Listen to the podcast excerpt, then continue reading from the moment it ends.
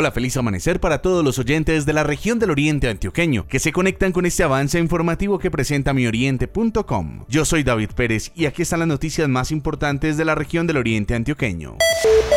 En la región solamente hay cinco camas disponibles de cuidados intensivos. Las cifras de ocupación de camas de cuidados intensivos siguen en aumento según información del Centro Regulador de Urgencias y Emergencia Regional CRUE. El Oriente registró ayer lunes una ocupación del 95.29% en Río Negro y 94.74% en las UCIs del municipio de La Ceja. En total, el Oriente cuenta con 104 camas, las cuales son insuficientes para cumplir con la tasa de pacientes críticos si continúa en aumento el contagio diario en los municipios de la región. Se espera que hoy a las 11 de la mañana el gobernador de Antioquia, Luis Fernando Suárez, dicte nuevas medidas para el resto de la Semana Santa en el departamento.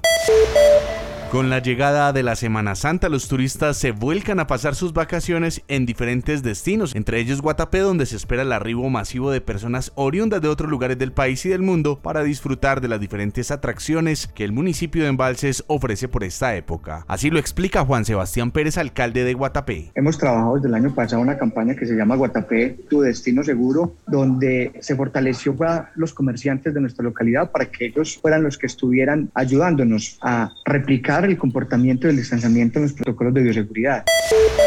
Consejo de Estado ratificó la elección de la personera de Río Negro Ana María Aguirre Betancur. El Consejo Municipal de Río Negro, por su parte, aportó el material necesario para ilustrar a los magistrados sobre las actuaciones de la corporación y de sus integrantes, las que siempre se hicieron en apego a la ley y en cumplimiento del deber constitucional de los concejales y concejalas. Así lo dijo el Consejo de Río Negro en un comunicado de prensa. Escuchemos a Ana María Aguirre, personera del municipio. El Consejo de Estado, dos meses después, ratificado la sentencia de primera instancia y ha determinado que la elección de la personera municipal se encuentra ajustada a derecho, que no hay ningún vicio de nulidad y que nuestra elección ha sido totalmente legítima y legal.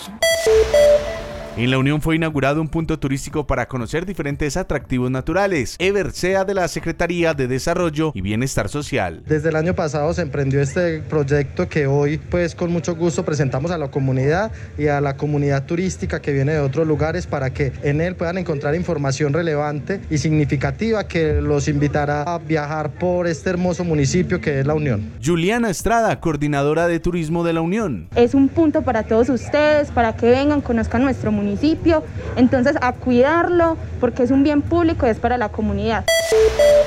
La Policía de Tránsito y Transporte anunció la presencia de más de 600 uniformados en las principales vías del departamento, incluyendo el oriente antioqueño. Mayor Karina Londoño, subcomandante de Tránsito de Antioquia. Preparados para esta Semana Santa, 600 uniformados que estarán pendientes de la seguridad y principalmente de la movilidad en los principales ejes viales del departamento. Hasta aquí este avance informativo que presenta mioriente.com. Le recomendamos seguir las medidas de autoprotección y evitar las aglomeraciones. Recuerde que estamos en todas las redes sociales como arroba mioriente. Yo soy David Pérez. Un feliz resto de día para todos. mioriente.com y la radio.